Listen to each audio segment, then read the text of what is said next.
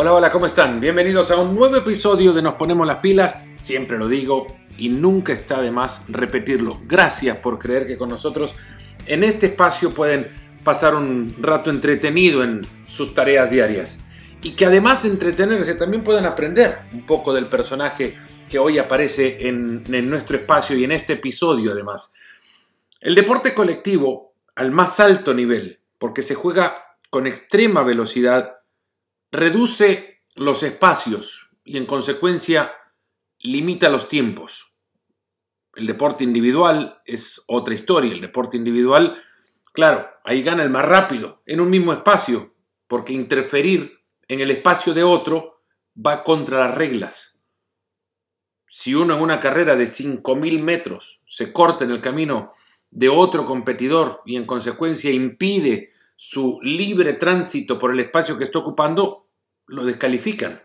En 100 metros no se puede transgredir andariveles o carriles. En el deporte colectivo hay un espacio limitado, es cierto, pero se puede ocupar por todos en buena parte, de acuerdo a los reglamentos, en todos los momentos. Aquellos jugadores que son capaces de aprovechar los espacios y hacerlo en tiempos en los que los rivales son incapaces o también son limitados de poder llegar a la ocupación de ese espacio, adquieren gran reconocimiento.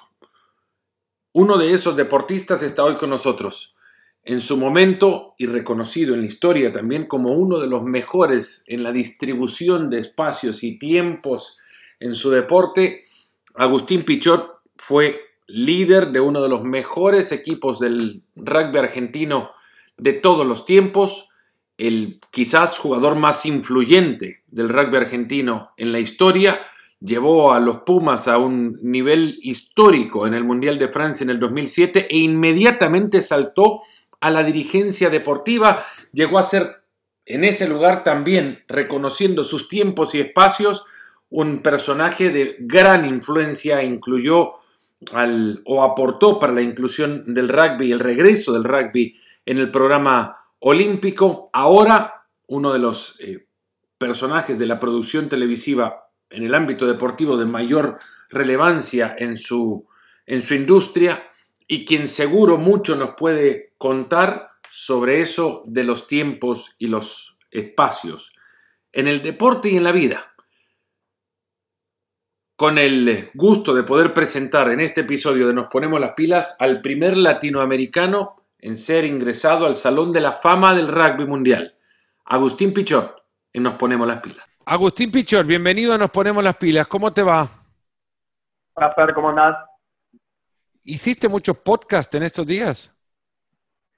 La verdad que en estos días no. Eh, te soy sincero, tuve eh, al principio, digamos, del año de la cuarentena, ya le decimos el año de la cuarentena, eh, empezamos con primero por el tema de que estuve en la candidatura para presidente de World Rugby, entonces la verdad que estuve haciendo campaña desde ese lado, y ahí hice mucho, mucho, por todos los cambios horarios del país, etcétera, y después es como que me dediqué mucho a, la productora y a, mis negocios, y con, lógico con toda la sensibilidad que hay en el mundo y en los negocios y en y también en los proyectos que uno, digamos, que que, no, se, no se frenan, pero como bien sabes vos, con esta situación toman distintos desafíos, ¿no? Entonces, em, por ahí aflojé un poco a los, a los podcasts y, ahora cuando me escribiste vos, tuve un par así de, chicos de periodismo de, o de notas, más que nada para, como sabes vos, hay mucha gente que está tratando de, reinventarse, como, como han dicho, o de, o de tal vez explorar un lugar que es más fácil. Por ahí antes de dar una nota, por ahí era más difícil, había que ponerse de acuerdo dónde te encontrabas, y ahora como que parece que la parte digital, como decías vos, es, es mucho más fácil. Entonces, eh, pero no hice muchas, te soy sincero, últimamente no, no he hecho muchas. la era del distanciamiento social es la del acercamiento digital. 100% de acuerdo. Estoy de acuerdo, es un buen, es un buen título. No sé, eh, ahora, y, te la remato con, no sé cuánto acercamiento es digital, porque em, yo no sé lo que me está pasando a mí, no sé si a vos, pero a nosotros nos conocemos y tenemos ya nos hemos visto y nos conocemos y, bueno, y nos encontramos aquí, pero cuando estás encarando proyectos o tenés que explicarlo a tu equipo, a mí me gusta estar cerca, me gusta, me gusta escucharlo, me gusta verlo, me gusta abrazarlo cuando lo veo, me gusta, no sé, para mí las ideas y los proyectos no es solamente verse, para mí esto es como yo lo vivo, es más emocional, es más, es más de piel. Y esto es lo que me está costando mucho a mí, a mi equipo, mis equipos, estamos pensando ideas para, para series y para shows y nos está faltando un poco estar cerca, un montón, ¿eh? ¿Vos habría sido imposible eh, cerrar un negocio por teléfono entonces? No, imposible. No, mal, imposible. Mal vendedor telefónico. No, imposible. No, para mí son magos, ¿viste? Los que te llaman de, para cambiarte una línea de teléfono o cambiarte un plan de seguro por teléfono, si lo logran, yo creo que es un, es un skill que, te deberían dar un premio Nobel, porque es imposible, para mí es imposible. Sí, el telemarketing ahora, la verdad que si te aguantás un minuto, si ya te aguantás un minuto, el otro día le aguanté a, alguien que me, salió con una estrategia maravillosa, capturó mi atención, sabía que lo que querían vender era algo que yo no necesitaba comprar pero la estrategia y la manera en cómo se acercó para conversar, creo que me dijo inmediatamente vos, agarrás el teléfono y lo primero que querés hacer es cortarme, dame un minuto y te digo que te voy a hacer ese minuto valioso y dije, bueno, si le tengo que dar ese minuto, se lo doy porque me pareció maravillosa la estrategia que eligió. Después le dije, ¿sabes qué? No me interesa lo que me está vendiendo y me cortó. Se le fue la educación, toda la buena onda que había tenido, se le fue en el arranque, en, en el primer, bueno, el segundo minuto que ya le estaba dando. Pero eh, es, cierto que hay muchas de estas cosas que se hacen hoy que por exigencias de producción jamás te habría permitido hacer. Yo jamás me habría permitido hacer una nota con mala iluminación, con desenfoque y con... Y ahora te planteas, esto obviamente no sale en cámara ni nada, pero te planteas a que lo que verdaderamente valioso es es el contenido de la palabra detrás de la opinión. Es un buen punto. Sí, por suerte, como, como decís vos, la idea, esto que estás haciendo vos, dentro de todo tiene contenido y, es, y, es, y se puede hacer. Cuando vos tenés que crear, o a mí me pasa, cuando vos tenés que crear el negocio o, jugar en equipo, yo soy una persona que tiene, tiene mucho equipo, el equipo me, ha costado mucho estos, mira que van siete meses y es más, hace un rato tuvimos una reunión de nuevo y pierdo la paciencia muy rápido, La verdad que no, no, yo es como me da, me frustro, ya que soy una persona que se frustra muy poco, ¿eh? pero me frustro muy rápido, me cuesta mucho sin un pizarrón, sin hacer que pasen a dibujar, me cuesta como yo soy muy, no sé si ha venido a mi oficina en, en, en Martínez, es todo para dibujar, todo para interactuar, es, un, es una forma muy dinámica de trabajar donde cada uno puede, o yo me gusta, y que cada uno no es tan hablado, sino más visual. Eh, y creo que fue una, una, de las cosas lindas de PEXA, donde empezamos a imaginar un mundo digital eh, hace muchos años. Y tenía mm. mucho que ver con esto, con, con salir de lo lineal, con salir, y ahora...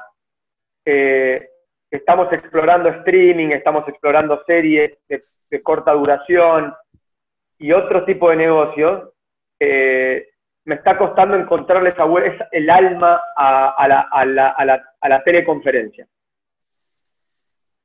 Bueno, ahora me, imaginaba, vos viste la serie, esta, no la serie, la película de Ben Affleck, El Contador, que tiene una... Eh, algo así, ¿no? Que sí tenés que, ser, que, tenés que graficar la idea para poder seguir el, mapa. ¿En el colegio era de los que escribía algo y ya se te quedaba? No, yo al revés. Yo todo, como te digo, todo visual. No tengo una pésima letra, pésima. O sea, ni los, profesores me decían, por Dios, Agustín, eh, ni, me corregían, me tachaban la hoja así y me decían, no, es cero porque no te entiendo. Y cuando iba a explicarla era, era, era, me decían, no lo puedo creer. O sea, yo siempre me fue muy bien eh, hablando y dibujando las ideas. Un poco, ¿te acordás cómo era en nuestra época? Por ahí yo soy, yo soy más viejo, tenemos la misma edad. Cuando hacías el diagrama de flujo de las ideas en computación, aquel DOS que nos enseñaban, que hacías la tortuguita o el, que vos ponías el, digamos, el, los diagramas de flujo, decías, si pasa va a la derecha, si no pasa va a la izquierda, bueno, a mí me encanta esa forma, esa forma de donde vas llegando por a través de los ojos y no de, de los ojos y la cabeza.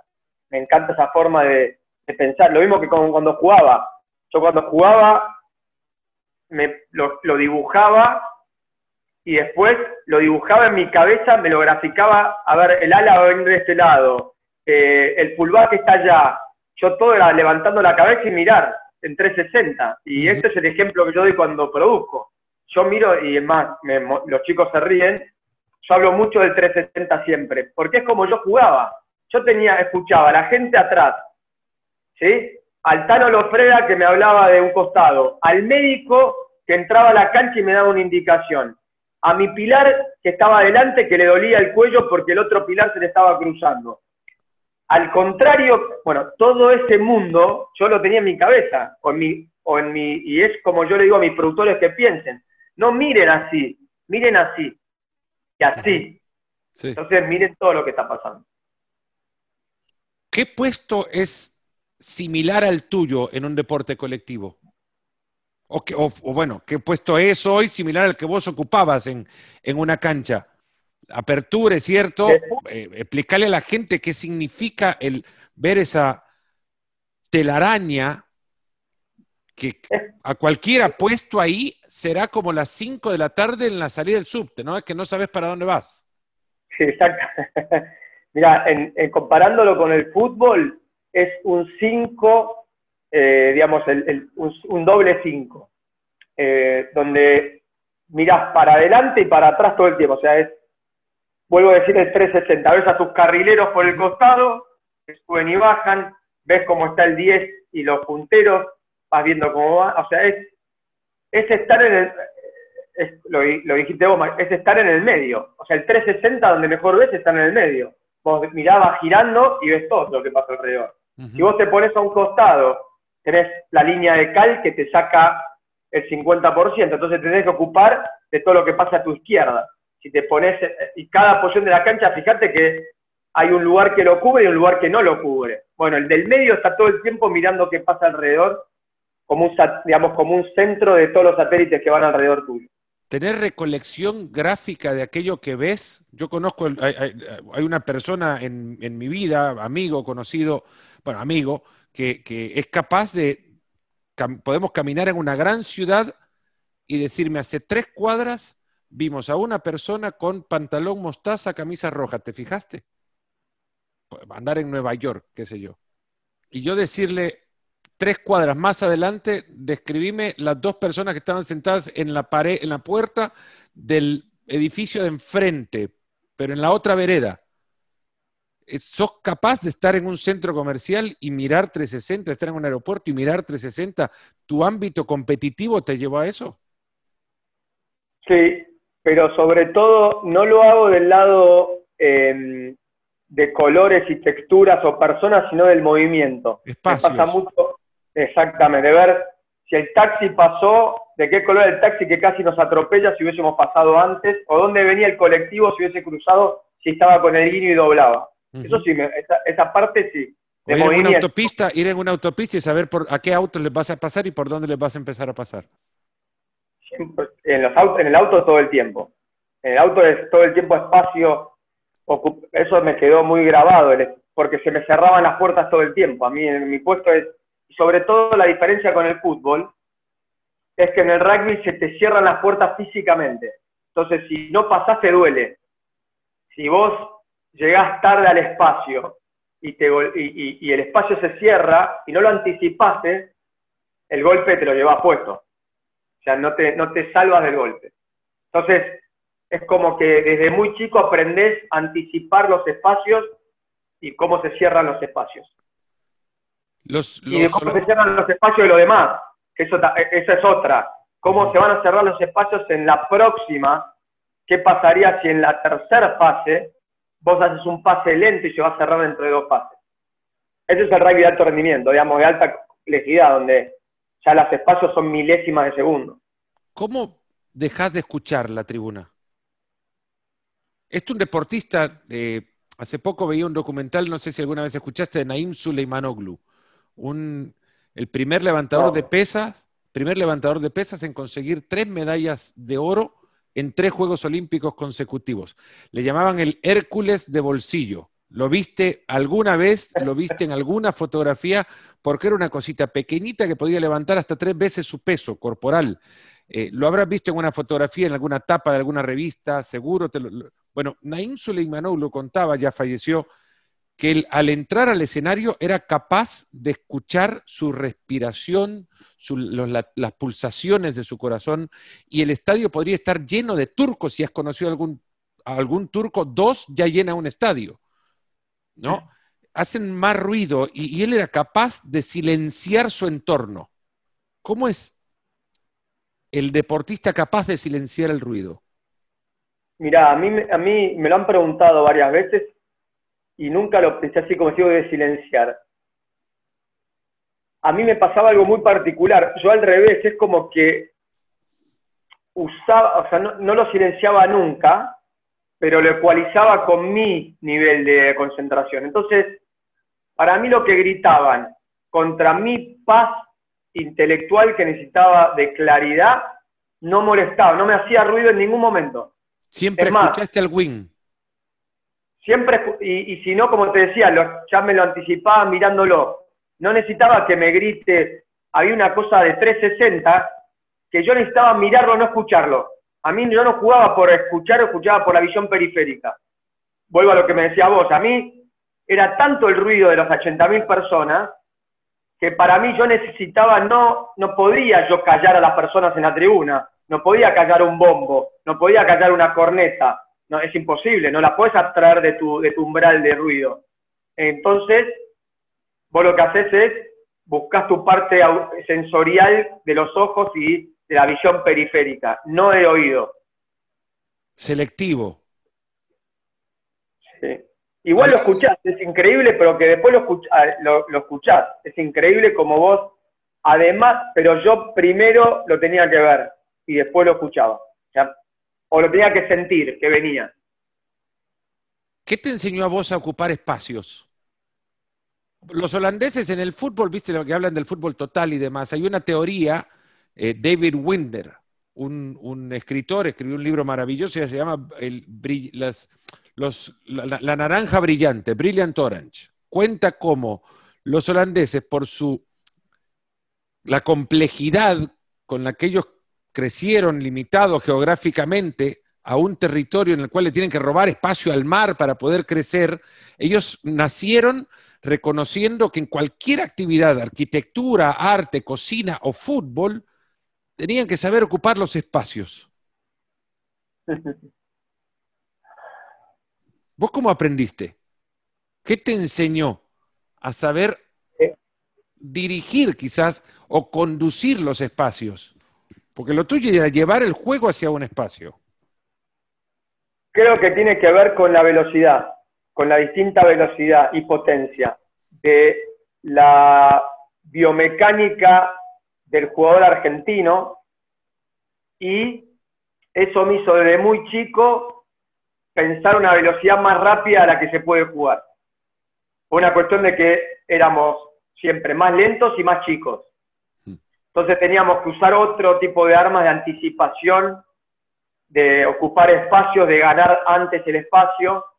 Y eso desde muy chico me fue, me fue ayudando a encontrar el ritmo justo para en los equipos internacionales que jugaba, o cuando jugaba contra equipos de otra, otra envergadura eh, física o de velocidad, rápidamente adaptarnos a nuestras fortalezas, que era anticiparnos y jugar más velozmente o más, eh, no, no tanto recaer en lo físico, sino más en, en, en lo que decías vos de los espacios.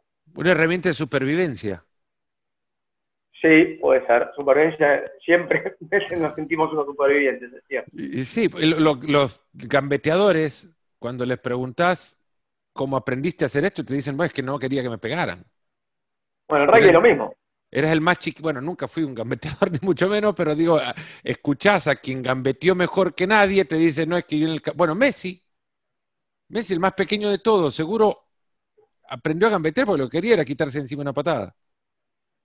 Sí, y en el rugby multiplicalo, porque el rugby, en definitiva, eh, como te digo, yo era, puede ser también que yo era muy chiquito, lo fui toda mi carrera, lo sigo siendo, em, y, tiene que ver también el, jugar, digamos, el tratar del espacio para no, para no sufrir el golpe, sí, puede ser, seguramente.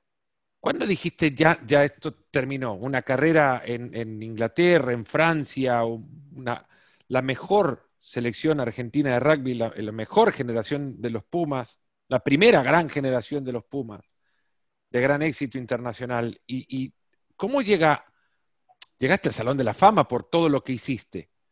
Pero ¿en qué momento llegás y decís, ya está, se terminó? ¿Qué le ganó? Eh, la, máquina o el combustible? Eh, el combustible, me parece, casi seguro, el alma. Em, uno, uno se va poniendo metas, objetivos, em, juega, juega con el corazón y lo exprime y le da y va y va. Y llega un momento, después de mucho tiempo, fueron muchos años, ¿no? Donde, donde el corazón que le das tanto poder en vos, y por lo menos yo, eh, te dice, basta. Dice, no tengo más, ya, ya no, no voy a, no, no puedo dar lo mismo. Y, y bueno, y ahí creo que la historia de amor que yo siempre digo se termina y está bueno terminarla. Si, si no podés seguir amando como amaste de esa forma, es momento de dar un paso al costado. Con todo en la vida. Si vos no amás lo que, y siempre lo, se lo grafico a mis hijas, si vos el pico máximo de amor para cualquier cosa no lo podés sostener en algo que realmente amás, tal vez tenés que dar un paso al costado. Hacer cosas porque uno no las ama es muy difícil. O caes, si, si, si, tenés que hacerlo y no, está, es, la vida, a, un trabajo que lo tenga que hacer por necesidad o, o, lo que fuera, es otra cosa. Pero algo que vos amás, como yo amaba el rugby, que fue mi sueño de muy chiquito, que era una, como una, una, como te decía, una historia de amor tan fuerte, donde el corazón como mi cuerpo estaban para lograr algo único, como decías vos, llegó un momento que, bueno, ya está, a descansar, ya está, ya está. Colguemos la camiseta, colguemos los botines y ya está. ¿Fue así de una? ¿O, un proceso de, una desilusión que, bueno, no quiero llevar símiles amores pasados, pero digo, en algún momento y, el rugby está viendo con más cariño a otro, no a mí? No, no, es que tuve la suerte que no, que lo hice en mis términos. Podría haber jugado otro mundial con menos amor, eh, y, pero hubiese traicionado mi principio de eso que te digo, de, me fui creo que en el mejor momento. Colgué la camiseta de mi seleccionado en tercer puesto único, histórico, y la entregué en un mejor lugar donde me la habían dado, y, eso es, y los dos hicimos ese pacto y lo cumplimos. Y eso me parece que, a mí por lo menos es algo que hoy, después de 10 años de esto, me hace sentir increíblemente orgulloso de haber dado ese paso, ¿no? Ahí va ahora, los 10 años después, ¿qué te hace recordar que jugaste rugby? Esa camiseta. Eh, no sé, porque eh, te puedes levantar de la cama y, la espalda no te da, o las rodillas no aguantan y decís, pucha, lo que jugué y me acuerdo que jugué y me duele. No, el amor, no, cuando paso tengo un lugar en casa acá arriba, em, tengo la camiseta, varias camisetas en el espacio de la casa, eh, eso me hace sacar una sonrisa, digo, qué lindo fue, y paso, es como que algo un poco nostálgico, em, y digo, qué lindo fue ese momento, es un archivo que nunca más busqué o nunca más usé, eh, y lo dejé ahí y está ahí, y, respiro y digo, fue una linda historia de amor. Pero los dos bien, no nos traicionamos ninguno de los dos. Iba a pasar eh, a, hablar un poco más ya de la vida profesional, pero y creo que tiene que ver con eso también. Si dejaste de jugar rugby, te pintás como alguien que sabe graficar con la palabra lo que está pensando su cabeza y que entiende cómo se conducen los espacios, cómo se utilizan los tiempos y sabe cómo tiene que jugar alguien que proviene de la cultura del rugby, te reí porque quizás pensás para dónde voy. ¿Por qué no te convertiste en entrenador? ¿Fue por ahí o no? Sé para dónde iba. ¿Era eso? Ese, era eso, sí. Em, porque, sabes que Fernando no, es raro, ¿no? Apenas terminé de jugar, eh, hace 10 años, me ofrecieron inmediatamente que casi no me había retirado, había dicho que, digamos, la había dejado para pensar en frío después del Mundial aquel 2007, eh, y los dirigentes de la UAR me ofrecieron ser entrenador, eh, inmediatamente.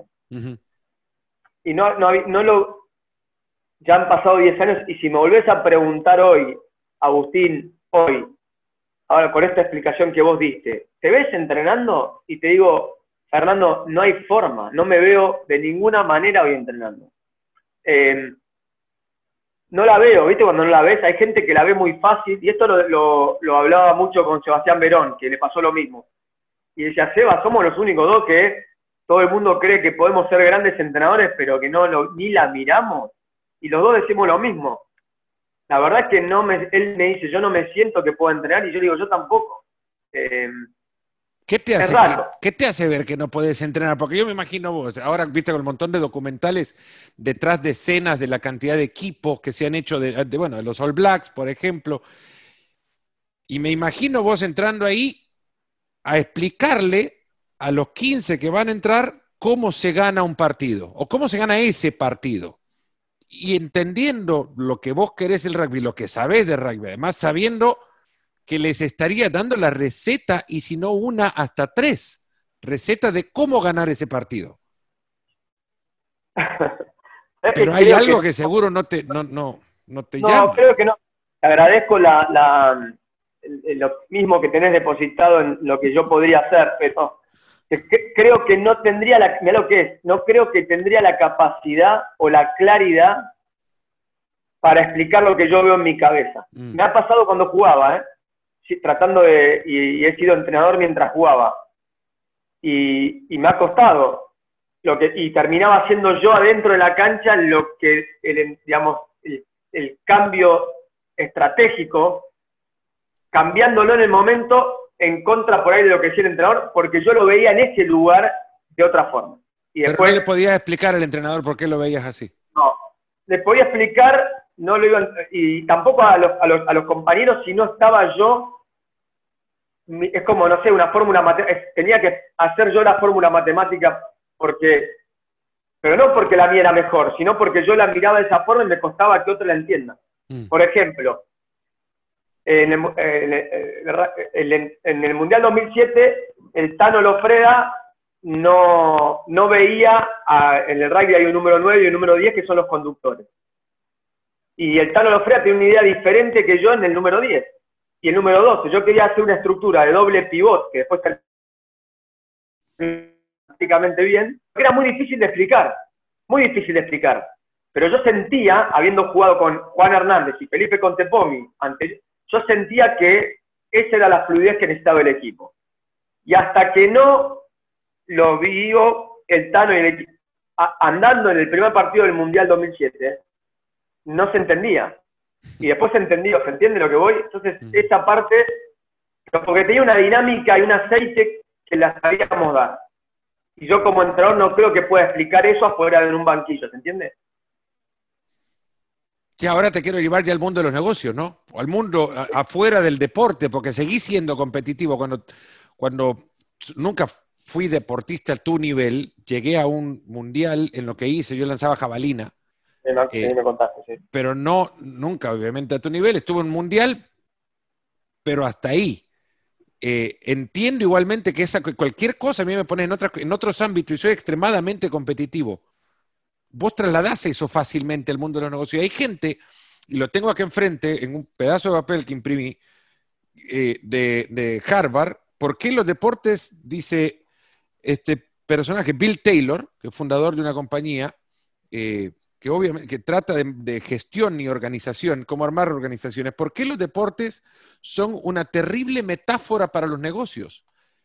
Y le imprimí y dije, pero si yo mi vida entera, si bien eh, en mi negocio, ¿no? En, este negocio de la televisión y el entretenimiento deportivo, no porque hablemos de deporte vamos a, trabajar como deportistas, pero yo en, todo lo que hago lo trabajo porque aprendí del deporte todo eso.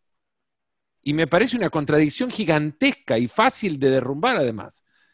Que dice, eh, temo decir que, que no sirven para nada los deportes a la hora de llevarlos a una organización.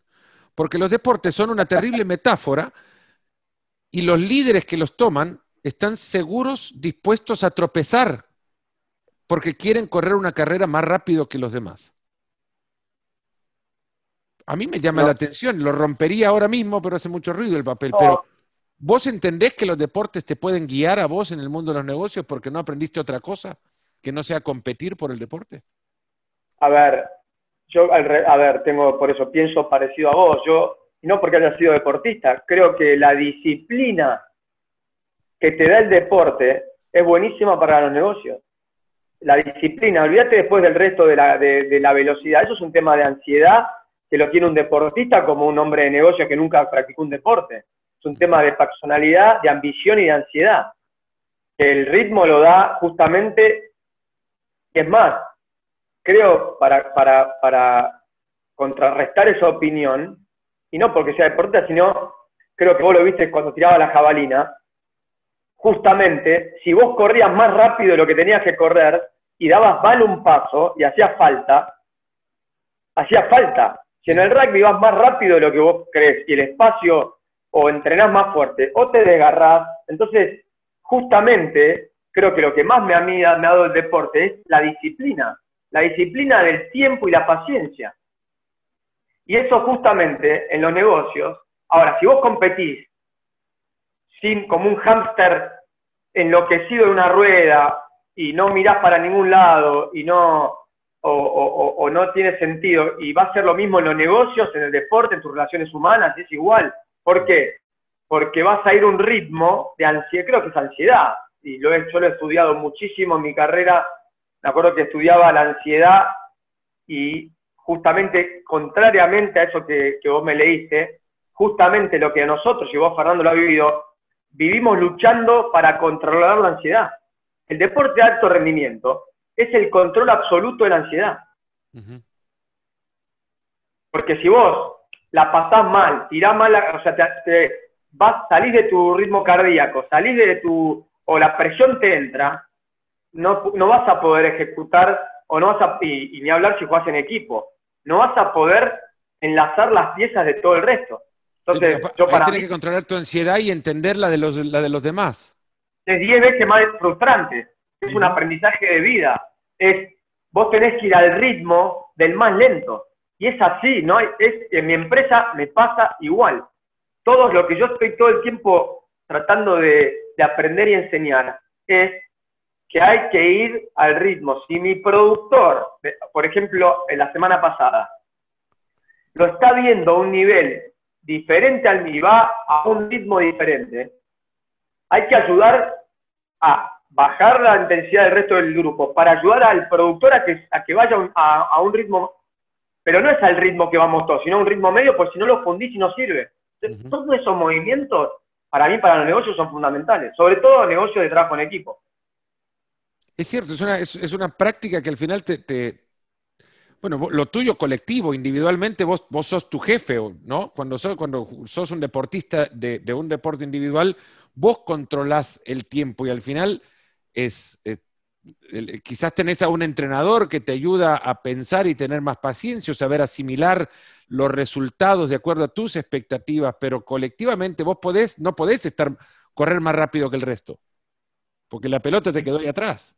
Y me pasó de joven, me pasaba, eh, y, y, no era funcional al equipo, iba mucho más rápido que el equipo, y te va dando, por eso te digo, esa experiencia es lo mismo que me pasa hoy con los negocios, y de verdad, y, eh, hoy la cantidad de empleados que tenemos, tratamos justamente de hacer sentir a todos parte, de tratar de que todos entiendan. Bueno, es una, es una cultura grande de, cómo hacer las cosas, porque vos sabés muy bien que, en la industria, sobre todo entretenimientos, es muy personalista. Eh, y, cada uno trata de hacer lo mejor para uno. Y yo siempre digo que el, el mejor líder, el mejor talento, como vos, adelante de una cámara, exitoso, es la causa de un montón de gente que hace que si vos estás en la cámara, mm. vas a ser mejor gracias a un montón de gente que está alrededor tuyo. Y eso es verdad. Y eso, cuando uno lo, da y lo recibe, hace que todo el ecosistema esté mejor. Y está buenísimo. y vos vas a ser más conocido y más famoso, pero reconociendo que hay un montón de gente que logra algo más para que vos tires más la jabalina. Como vos hacías disfrutarlo con tu entrenador cuando te iba bien, con tu oficio, con... Y nada más lindo que disfrutarlo con los éxitos, que se disfruten en equipo. En... Porque hay un montón de gente que hace el éxito de los demás, en todo el sentido. Desde que te abre la puerta eh, en tu empresa y está el de seguridad, a el productor ejecutivo que está en el camión eh, ponchando o el que está en la, en la postproducción. Está bien, después por ahí Fernando sale al aire y sale, pero hay un montón de gente alrededor que hace que haya, un éxito. Y eso creo que está bueno que se, digamos, que y eso para mí es parte de cómo aprendí yo a, a, buscar el éxito. Y no en, si yo era el mejor hombre del partido, no me importaba si el Pilar había empujado en el scrum o, sino que era todo el equipo. Era todo el equipo, inclusive eh, el analista de video, y eso a la larga logras historias increíbles, por lo menos en el deporte. Y logras grandes equipos, y logras grandes productos en los negocios o en un mundial de rugby. Es exactamente igual, por lo menos en mi experiencia de vida. ¿Conseguiste el éxito? Es como preguntarte si te consideras exitoso. Ah, eh, humildemente sí, porque creo que el éxito tiene que ver con eso, con, con, dar lo mejor de uno. Yo doy lo mejor yo, y no me gusta ser autorreferencial, pero trato de todos los días ser mejor y ese es el éxito. Y me, y me equivoco y hago las cosas mal. Y para mí una persona exitosa es, es el que tiene alrededor los, la gente que tengo yo, desde mi familia a los equipos que he jugado o a mis equipos hoy en, en Texas. Yo soy, he aprendido que mi éxito radica en el éxito de los demás, no en el mío. Y está buenísimo. La medida del éxito es cuán exitosos son los que te rodean, ¿no? Cuán felices son los que te rodean. ¿Por qué te metiste en el tema, en la, en la, producción de televisión? ¿Qué te llamó para, para encontrar que esto es un, una industria que, en la cual podés volcar tu pasión y en la cual podés eh, Sí, ir en la permanente persecución del éxito. Porque como estaba del otro lado, em, siempre, digamos, busqué a ver qué podemos, qué, cómo se puede hacer mejor. De nuevo, vuelvo a mi cabeza competitiva. Está bien, eh, el negro Cosia, un crack. Mm. Bueno, a ver, ¿cómo, ¿cómo puedo yo, si me toca, ayudarlo al negro a y, y discutir y charlar y, y el negro como, eh, no sé, eh, me ha pasado en programas de dance, de, yoga, de running, de, automovilismo, de, superbike, de MotoGP. Eh, a ver, ¿cómo, ¿cómo podemos todos ayudar a que se vea mejor, a que lo contemos mejor? A, bueno, y, y, es eso, así me metí, dije, bueno, hagámoslo a cosas más cortas, más digitales, más eh, innovador. Bueno, a poquito empezamos con tres personas y hoy somos un montón más. Y después contemos, ahora vamos a contar historias, no, no, eh, contemos historias. Bueno, empezamos con 11, bueno, y hoy contamos un montón de historias, contamos un, tenemos un montón de shows, un montón de horas en vivo, y, bueno, eh, ha crecido mucho pero con estos principios, Fernando, como si fuese una, empresa que arrancó de nuevo, con estas ideas de, hacer las cosas mejor, con mucha eh, buena leche, con, mucha, con mucho respeto, con mucho, eh, con mucho compañerismo. Eso es algo que, que, creo que es el ADN de, de PEXA. muchísimo compañerismo, porque vuelvo a lo mismo y no quiero ser repetitivo, porque considero que ese es el éxito de una empresa, que haya buenos compañeros. ¿Te arruinó la experiencia televisiva el ser productor de televisión? No. Porque ahora, ahora, ves, ahora ves todo con un ojo crítico. A mí me cuesta ver películas, no porque sea director de cine, pero me cuesta ver películas sin tratar de ver la luz o la fotografía. No, hago dos partes. Cuando es raro, esto es medio, medio, medio raro, pero cuando me pongo a ver las cosas, digamos, como a nivel ocio, a disfrutar, eh, por ejemplo, un partido de rugby, un partido de fútbol, una película, digo, bueno, voy a disfrutar, lo miro por arriba, o sea, miro, lo miro sensiblemente. Cuando me pongo en, ojo crítico, voy, tengo el control remoto con fast forward y voy, voy y vuelvo, voy y vuelvo. Miro, esto me gustó esta escena, no sé, el otro día miraba un plano de, un partido, ¿no? Decía, esto, a ver si va la cámara de este lado, si lo miro del ángulo y voy y vuelvo. Y ya es aburridísimo, esa es, es, otra cosa. En la serie me gustó esta toma donde, o la música de, eh, este, de esta serie. Mira qué bien como, cual miraba el otro día, que, estaba en constante, la música era increíble porque te llevaba en constante, creo que es Dark, no me acuerdo cuál. Peaky Blinders es buenísimo. pero la historia es buenísima. pero hay una que, ahora después te decimos, bueno, no me voy a acordar, pero eres como que te mantiene en tensión.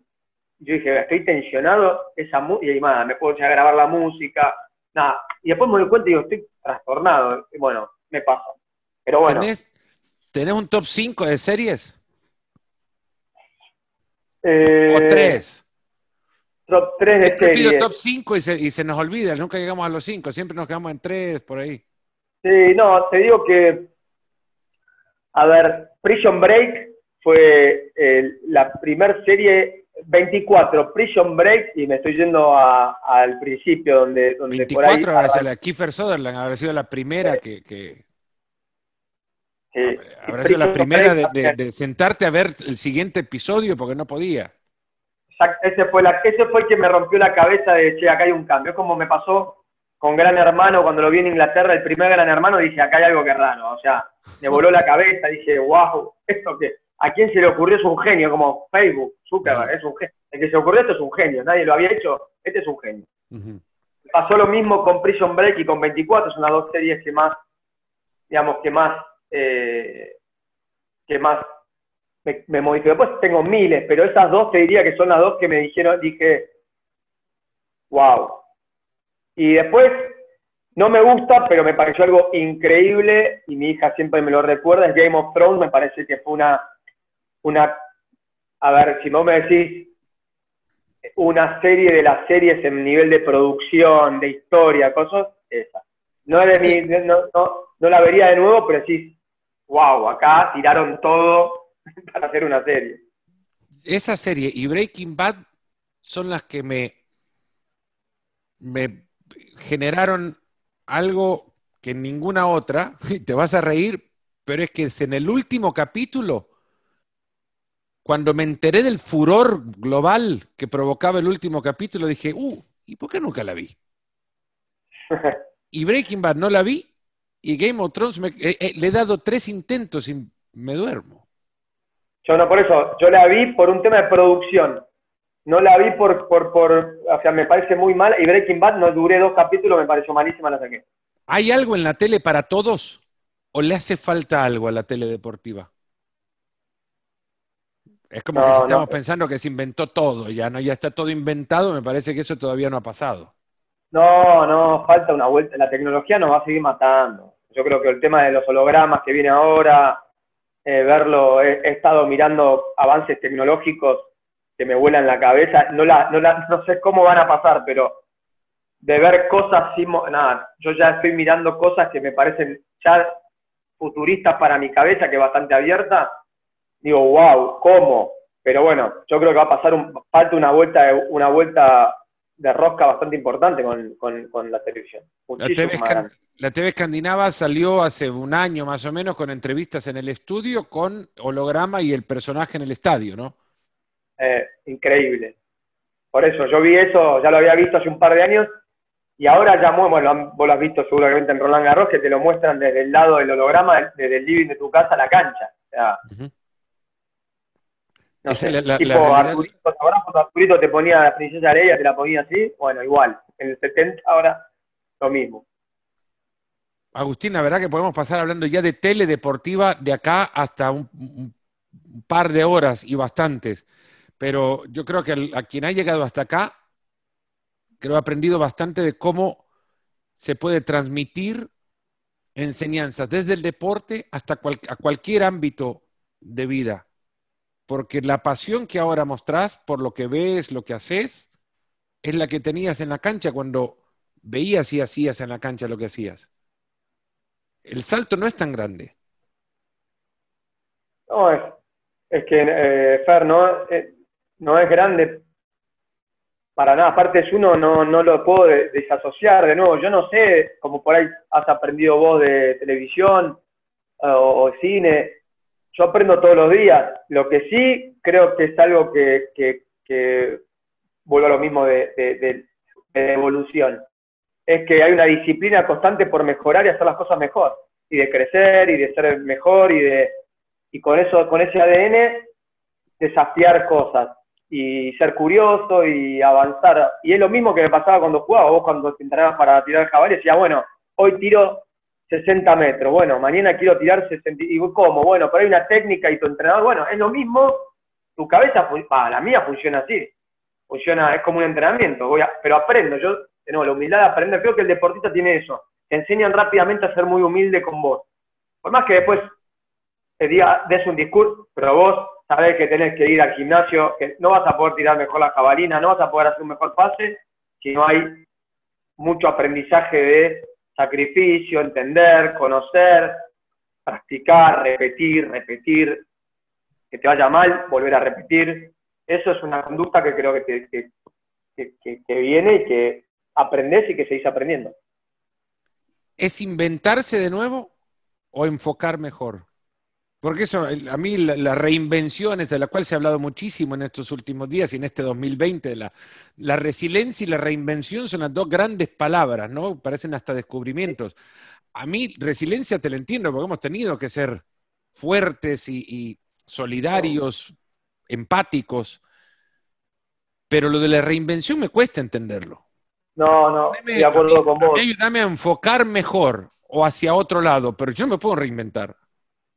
Yo hablo más de, para mí es, como decís vos, es entender el problema y reinventarme porque, o sea, de nuevo, ¿por qué me tengo que reinventar? No entiendo esa parte. Si no, reinventar suena como que hay algo que está mal o que, y es cambiar, me tengo que reinventar.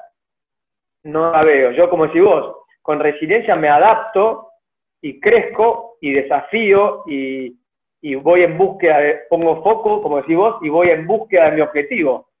Pero reinventarme, redefino si querés, re, me, me, me redirecciono, me, pero yo reinventarme no, no, no va, yo, yo no, no la tomo, no me, no, no me parece, creo que se, se puso de moda por un tema como que fue el fin del mundo, entonces reinventémonos. Sí, ¿de qué sirve si no aprovechamos lo que aprendimos antes, no? Agustín, la verdad que ha sido maravilloso, una gran lección, un montón de lecciones dejaste en el camino, yo creo que sin darte cuenta tampoco al escucharlo otra vez, eh, y quien de nuevo ha llegado hasta acá, y si te escuchás vos hablar otra vez, te vas a dar cuenta que en el camino hay un montón de... Uno graba esto y piensa en cómo titularlo.